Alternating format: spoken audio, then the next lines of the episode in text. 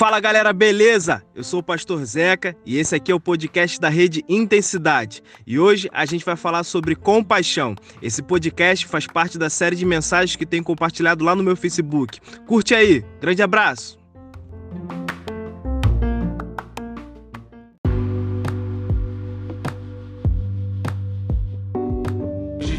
Falar sobre, sobre compaixão bom? Ah, primeiro é necessário a gente entender sobre o que, que é compaixão, tá? É, compaixão é, é padecer, padecer com. Então é padecer juntamente com alguém, é sofrer aquilo que a pessoa sofre juntamente com ela. Não apenas entender o que ela está tá passando, mas é se envolver naquilo que ela está passando de uma maneira onde ela sinta o peso daquela dor, o peso daquilo que ela tem sofrido sendo compartilhado com outra pessoa. Então, compaixão é padecer com, é uma maneira de amar. É uma maneira como a gente demonstra que a gente ama as pessoas. É essa forma de compaixão, de estarmos tão envolvidos com o outro de maneira que ela sinta o peso dela sair das costas dela, tá bom? É uma maneira de amar. É quase um sinônimo de empatia tá? É, é sentir dentro a dor do outro. Aquilo que o outro está sentindo é você passar a sentir a dor do outro, compartilhar compaixão, padecer com. A, a compaixão é um sentimento humano que faz a manutenção do outro em mim. Entendem isso? Compaixão é um sentimento que a gente tem que faz a manutenção do outro em mim. Então, é a compaixão que traz à tona a realidade de que o outro não morreu em mim. O fato de eu me envolver com o outro demonstra que eu ainda assim me importo com o outro. Ah, alguém já disse uma vez que o contrário do amor não é o ódio, mas o contrário do amor é a indiferença é quando o outro não tem mais poder de te afetar. É quando o outro não toca mais em você. Você não, não tem mais nenhum afeto sobre o outro, nem a raiva, nem o ódio.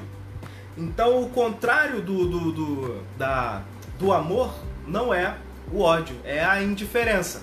E a compaixão é aquilo, é, é, esse sentimento gerado dentro de nós é, que é, faz essa manutenção, mantém o outro dentro de mim, dentro de você, dentro de nós. Então, essa é uma realidade da compaixão. A, a compaixão não permite, então, que o outro morra dentro de nós, porque a compaixão nos leva até o outro. É, essa, é esse sentido de compaixão que nos leva até o outro, tá? Então, nesse momento, nós estamos, é, por ocasião do coronavírus, a gente está padecendo do mesmo sofrimento. Né? Por ocasião do coronavírus, a gente está sentindo a mesma coisa. Né? Estamos padecendo por algo semelhante, só que cada um sofre de um jeito, cada um tem uma reação, cada um tem uma maneira de lidar com isso que a gente está sentindo, que a gente está passando. A compaixão dentro desse período, o que seria? É a gente compreender ou buscar compreender, e não somente compreender, mas é, buscar levarmos a carga uns dos outros é, dentro desse sofrimento que cada um tem. Então, algumas pessoas ficam mais ansiosas, outras um pouco menos, algumas pessoas já angustiadas, né, outras preocupadas. O que, que seria compaixão? É a gente se propor a ajudar essas pessoas. Se alguém está ansioso, que você possa colaborar para que essa pessoa esteja menos ansiosa, seja com uma ligação, seja com uma mensagem, seja você compartilhando a nossa live falando sobre ansiedade ou qualquer outra mensagem que você pode encontrar facilmente na internet. Uh, coisas que você pode fazer para colaborar, porque é como que você estivesse senti sentindo a dor do outro. Então a compaixão ela nos leva ao outro e nos leva ao outro nesse momento, mesmo distante fisicamente a gente é levado a estarmos juntos, tá? Uh, não, só Débora, vocês não estão ouvindo? Vocês estão me ouvindo? Só, responde aí sim. Porque a Débora mandou uma mensagem aqui dizendo que ela não está ouvindo. Ah, voltou? Se qualquer problema aí vocês digam, tá? Vamos continuar. Uh, calma aí que a Raíssa tá querendo pular o, o sofá aqui. Aí ela tirou o negócio todo aqui. Vai ficar quietinha? Ah, tô usando, meu amor. É, vamos lá. Agora ela parou. Tá ok, vamos lá. Então, dentro dessa realidade de compaixão, só um minutinho que ela tá indo arteira aqui. Ela tá arteira, desceu do sofá, tirou tudo aqui, mas voltamos. É. Ok. Ok, que bom, que bom. Você está ouvindo normal. Então vamos, vamos lá, vamos lá.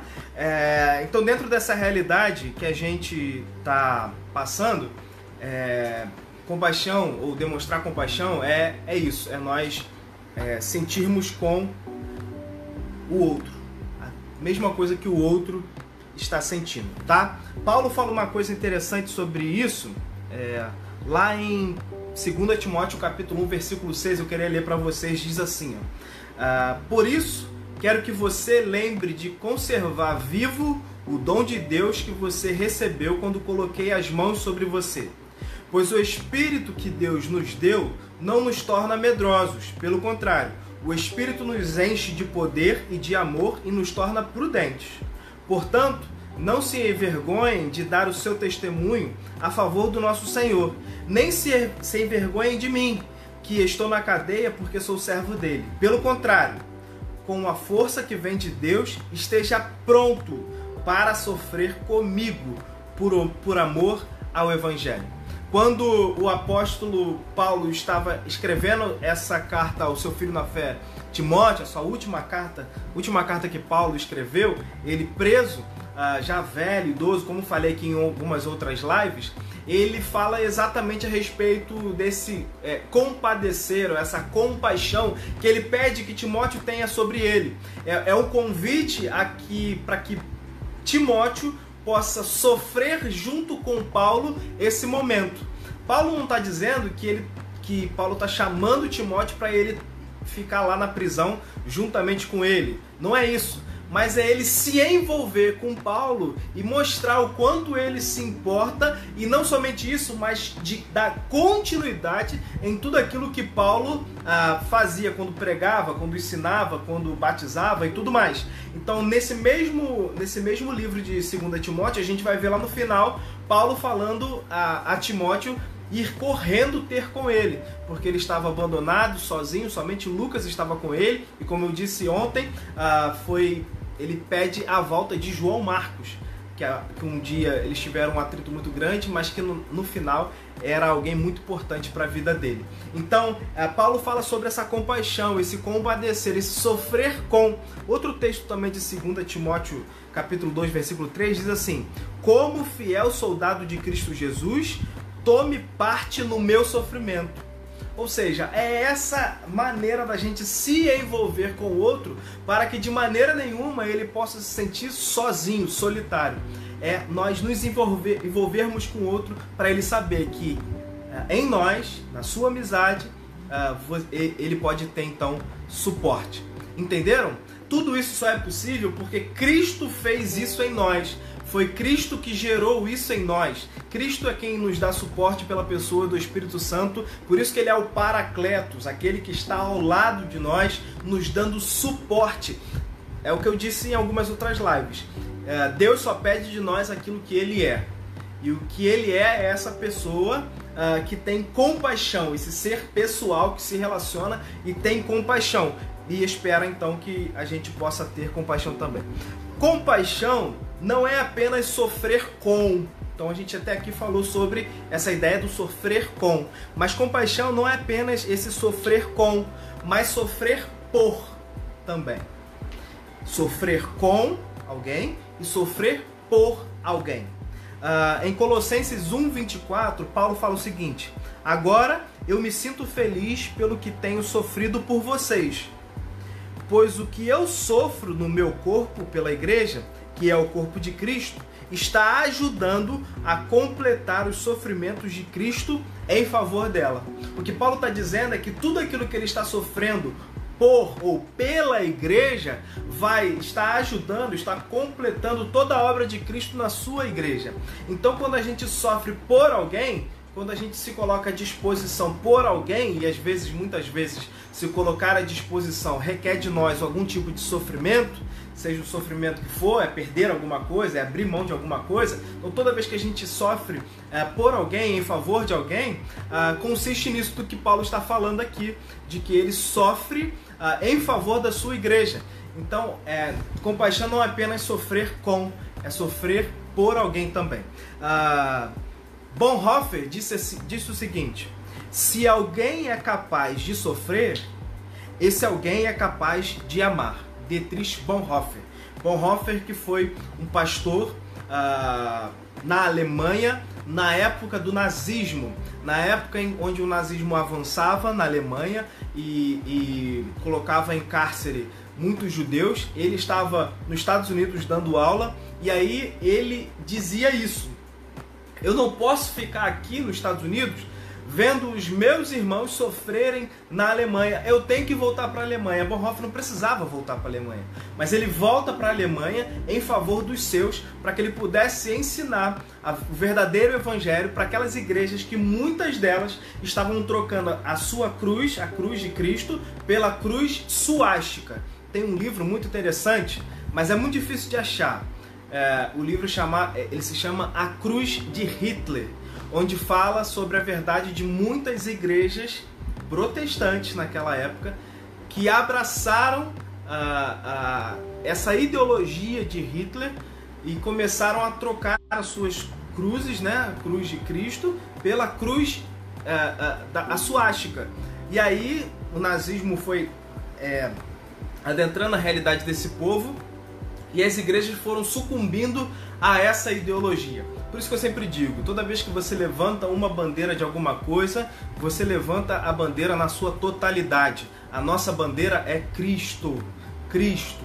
Cristo é a nossa bandeira e ele nos chama a esse olhar para com o outro de compaixão, um olhar que sofre com e um olhar que sofre com a outra pessoa. Por isso Bonhoeffer diz isso. Se alguém é capaz de sofrer, esse alguém é capaz de amar. Ele continua no texto dizendo o seguinte: que Deus foi capaz de amar, ou capaz de nos amar. Uh, isso é só uma, uma, uma alegoria que Bonhoeffer está fazendo com isso que ele está dizendo. Que Deus foi capaz de amar, de demonstrar o seu amor, porque ele foi capaz de sofrer em nosso favor. Então aquele que é capaz de sofrer é também capaz de amar. Vencemos até aqui? Então, falando sobre compaixão, nessa ideia de compaixão é padecer com, sofrer com, onde a gente vai, ah, juntamente com as pessoas que têm passado necessidade de dificuldades, padecer juntamente com essas pessoas, onde isso só é possível porque Cristo, que é o Paracletos, uh, desculpa, o Espírito Santo, que é o Paracletos, aquele que, tá, está, que está do nosso lado, sofre juntamente com a gente. E compaixão não é somente sofrer com, mas também sofrer por ok? Então eu quero pegar um exemplo bíblico para a gente pensar acerca disso e eu quero pensar acerca do nosso maior exemplo que é Jesus. Jesus é o nosso maior exemplo. Lá no, uh, no texto de Mateus, capítulo 9, versículo 36 ao 38, diz assim: uh, Jesus andava visitando todas as cidades e povoados, ele ensinava nas sinagogas, anunciava a obra a, a, desculpa, anunciava a boa notícia sobre o reino e curava todo tipo de enfermidades e doenças graves das pessoas. Quando Jesus viu a multidão, ficou com compaixão daquela gente toda, porque eles estavam aflitos e abandonados, como ovelhas sem pastor. Então disse aos seus discípulos: A colheita é grande mesmo, mas os trabalhadores são poucos. Peçam ao dono da plantação que mande mais trabalhadores para fazerem a colheita.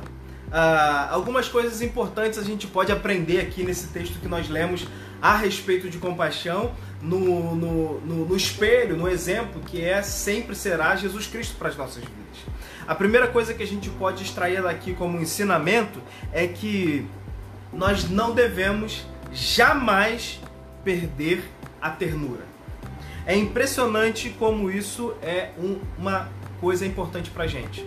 Nós precisamos ser afetuosos. Lembra que eu disse lá no início, no início do vídeo falando para vocês que o oposto do amor não é o ódio, mas sim a indiferença, é a incapacidade de não sermos mais afetados pelo outro. e que a compaixão é essa manutenção do outro em mim. Então, jamais podemos perder a ternura. Jesus foi assim, totalmente afetuoso, porque ele não era indiferente à realidade do outro. Uh, Jesus pregava, curava, ensinava, a gente vê nesse, nesse texto, versículo 35, pregava, curava, ensinava e ainda assim conseguia se compadecer das multidões, das pessoas. Jesus cumpria toda a sua missão, cumpria todo o seu papel e ainda assim ele conseguia se compadecer do outro. Ah, talvez alguns de nós pudéssemos dizer: bem, eu estou cumprindo a minha missão, eu já estou fazendo o que eu tenho que fazer, mas assim, como é que as pessoas vão se sentir? Eu não estou pouco me importando. Não é assim que Jesus nos ensina. Jesus mostra como ele está fazendo tudo isso e ainda assim ele consegue ser afetuoso com as outras pessoas. Aliás, tem um texto ah, lá, quando a gente pensa acerca da igreja de Éfeso, lá no Apocalipse, ah, naquelas sete cartas, cartas às, às igrejas do Apocalipse, e uma delas é a igreja de Éfeso, onde Deus, onde Jesus Cristo vai falando sobre vários elogios a ela, aquela igreja, de que ela, ela era firme, ela era enraizada na palavra, ela combatia a obra dos nicolaítas, mas no fim ele diz assim: o que eu tenho contra ti é que vocês abandonaram o primeiro amor. Qual é a realidade disso? Isso Paulo já falava com eles, se você for ler isso na Bíblia, lá em Atos. Quando Paulo vai ter com a liderança de Éfeso, ele, bate nessa tecla: sejam firmes, sejam enraizados na palavra, mas não percam o amor. Isso é quando a gente cumpre a nossa missão, a gente faz tudo o que tem que fazer, mas sem ternura. É quando a gente perde o amor daquilo que a gente está fazendo. Quando a gente faz simplesmente por função, sabe? Por, por estar no automático. O que Jesus nos ensina é que é possível ser afetuoso com o outro, ainda que a gente esteja, esteja cumprindo a missão. Aliás, só faz sentido aquilo que a gente está fazendo se é com sinceridade no coração, se é com, a, com essa ternura que precisa uh, haver, haver e habitar no nosso coração, tá bom? Então, o primeiro ensinamento é isso: não perca jamais a ternura. Cumpra a sua missão exerça aquilo que você precisa fazer, cumpra tudo aquilo que você foi chamado a fazer, mas não faça isso sem amor no coração. Aliás, Paulo já havia falado sobre isso lá em 1 Coríntios capítulo 13. Ainda que eu faça qualquer coisa, ele vai dando os exemplos lá. Ainda que eu fale as, as línguas, a língua dos homens ou dos anjos, ainda que eu desse o meu corpo para ah, ser entregues e morto em favor do outro, ainda que eu faça tudo isso, e se não tiver amor, de nada isso serve. Então que a gente não possa viver simplesmente a vida de qualquer jeito, para que os outros possam ver as nossas ações, mas que dentro do nosso coração seja repleto de amor e de ternura, de afeto pelo outro, que continuemos a ser afetado pelo outro. OK? Em segundo lugar, seja suporte para alguém. Seja suporte. Seja alguém onde a pessoa pode encontrar abrigo. Lá em Éfesos, capítulo 4, versículo 2 diz assim: "Sejam sempre humildes, bem educados e pacientes, suportando uns aos outros com amor." Uh, muitos de vocês já sabem, mas não vale nada, não, não, não é, é, é importante ressaltar que esse ser, é, suportarmos uns aos outros em amor não é aquela ideia de suportar de tipo, ah, eu preciso suportar, eu preciso suportar em amor essa pessoa. Não é isso. A ideia aqui é de dar suporte. Uh, pensa no, no micro-ondas que você tem na sua casa. Se é que você tem, mas se você tem, você tem o micro-ondas. E se você não coloca ele em cima uh, da mesinha, você bota ele em cima de um suporte ou a sua televisão em cima de um suporte, onde ela possa então ali ser encaixada e ficar bem. A ideia é de nós fazermos isso, darmos suporte uns aos outros para que as pessoas não caiam, não sucumbam, não vivam na solidão, mas pelo contrário, que as pessoas possam encontrar em mim, encontrar em você o suporte, porque da nossa vida, da sua vida, de todos nós, Deus é o suporte. Mas você pode pensar, isso é suficiente, é verdade, Deus é suficiente e Deus é completo em tudo. Mas é verdade também que nós conversamos ontem de que não é bom que o homem esteja só. Possível é, bom não é. ou seja, o próprio Deus disse isso. Disse que precisamos viver em comunidade. Aliás, a sua igreja é uma comunidade. Ah, é um corpo de Cristo. É, são pessoas que formam um único corpo, pessoas que formam um único templo, pessoas que formam um único santuário. Então, a, a, importância de nós darmos suporte a outro é uma demonstração de que nós nos importamos e temos compaixão. Um outro texto diz lá em Gálatas, capítulo 6, versículo 2, o seguinte: Levem as cargas uns dos outros, e assim estarão cumprindo a lei de Deus. Quer cumprir a lei de Deus? Leve a carga do seu irmão, leve a carga do seu amigo. Levemos as cargas uns dos outros, e assim nós estaremos cumprindo a lei de Cristo.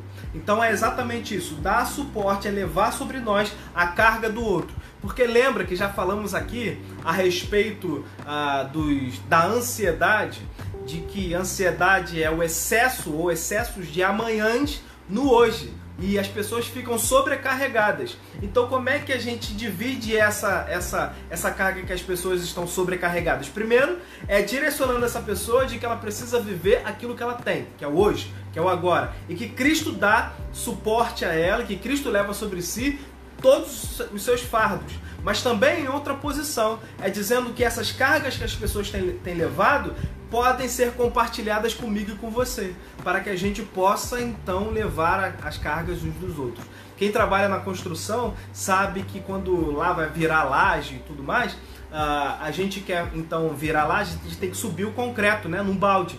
Ah, o que, que a gente faz? A gente coloca roldana para que a gente possa puxar pela corda e o balde uh, subir com mais facilidade. O maior número de roldanas, roldanas que você colocar facilitará mais o serviço e o trabalho para que o balde suba e você faça menos esforço. Então a ideia de nós dividirmos a cargas é exatamente essa.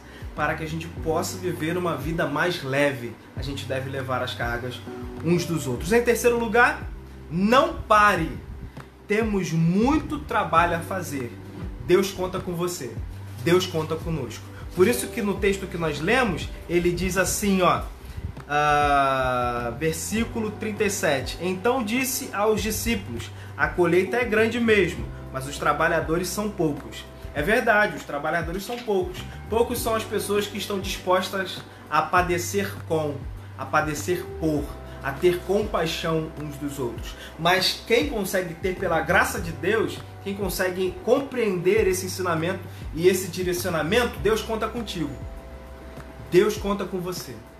Deus conta com cada um de nós para que a gente possa ajudar e a contribuir um na vida dos outros. Não somente ah, em favor do outro, mas porque essa nossa atitude, essa nossa ação redunda em glórias a Deus uh, Mateus capítulo 5, versículo 16 diz o seguinte: Assim brilhe também a luz de vocês diante dos outros, para que vejam as boas obras que vocês fazem e glorifiquem o Pai de vocês que está nos céus.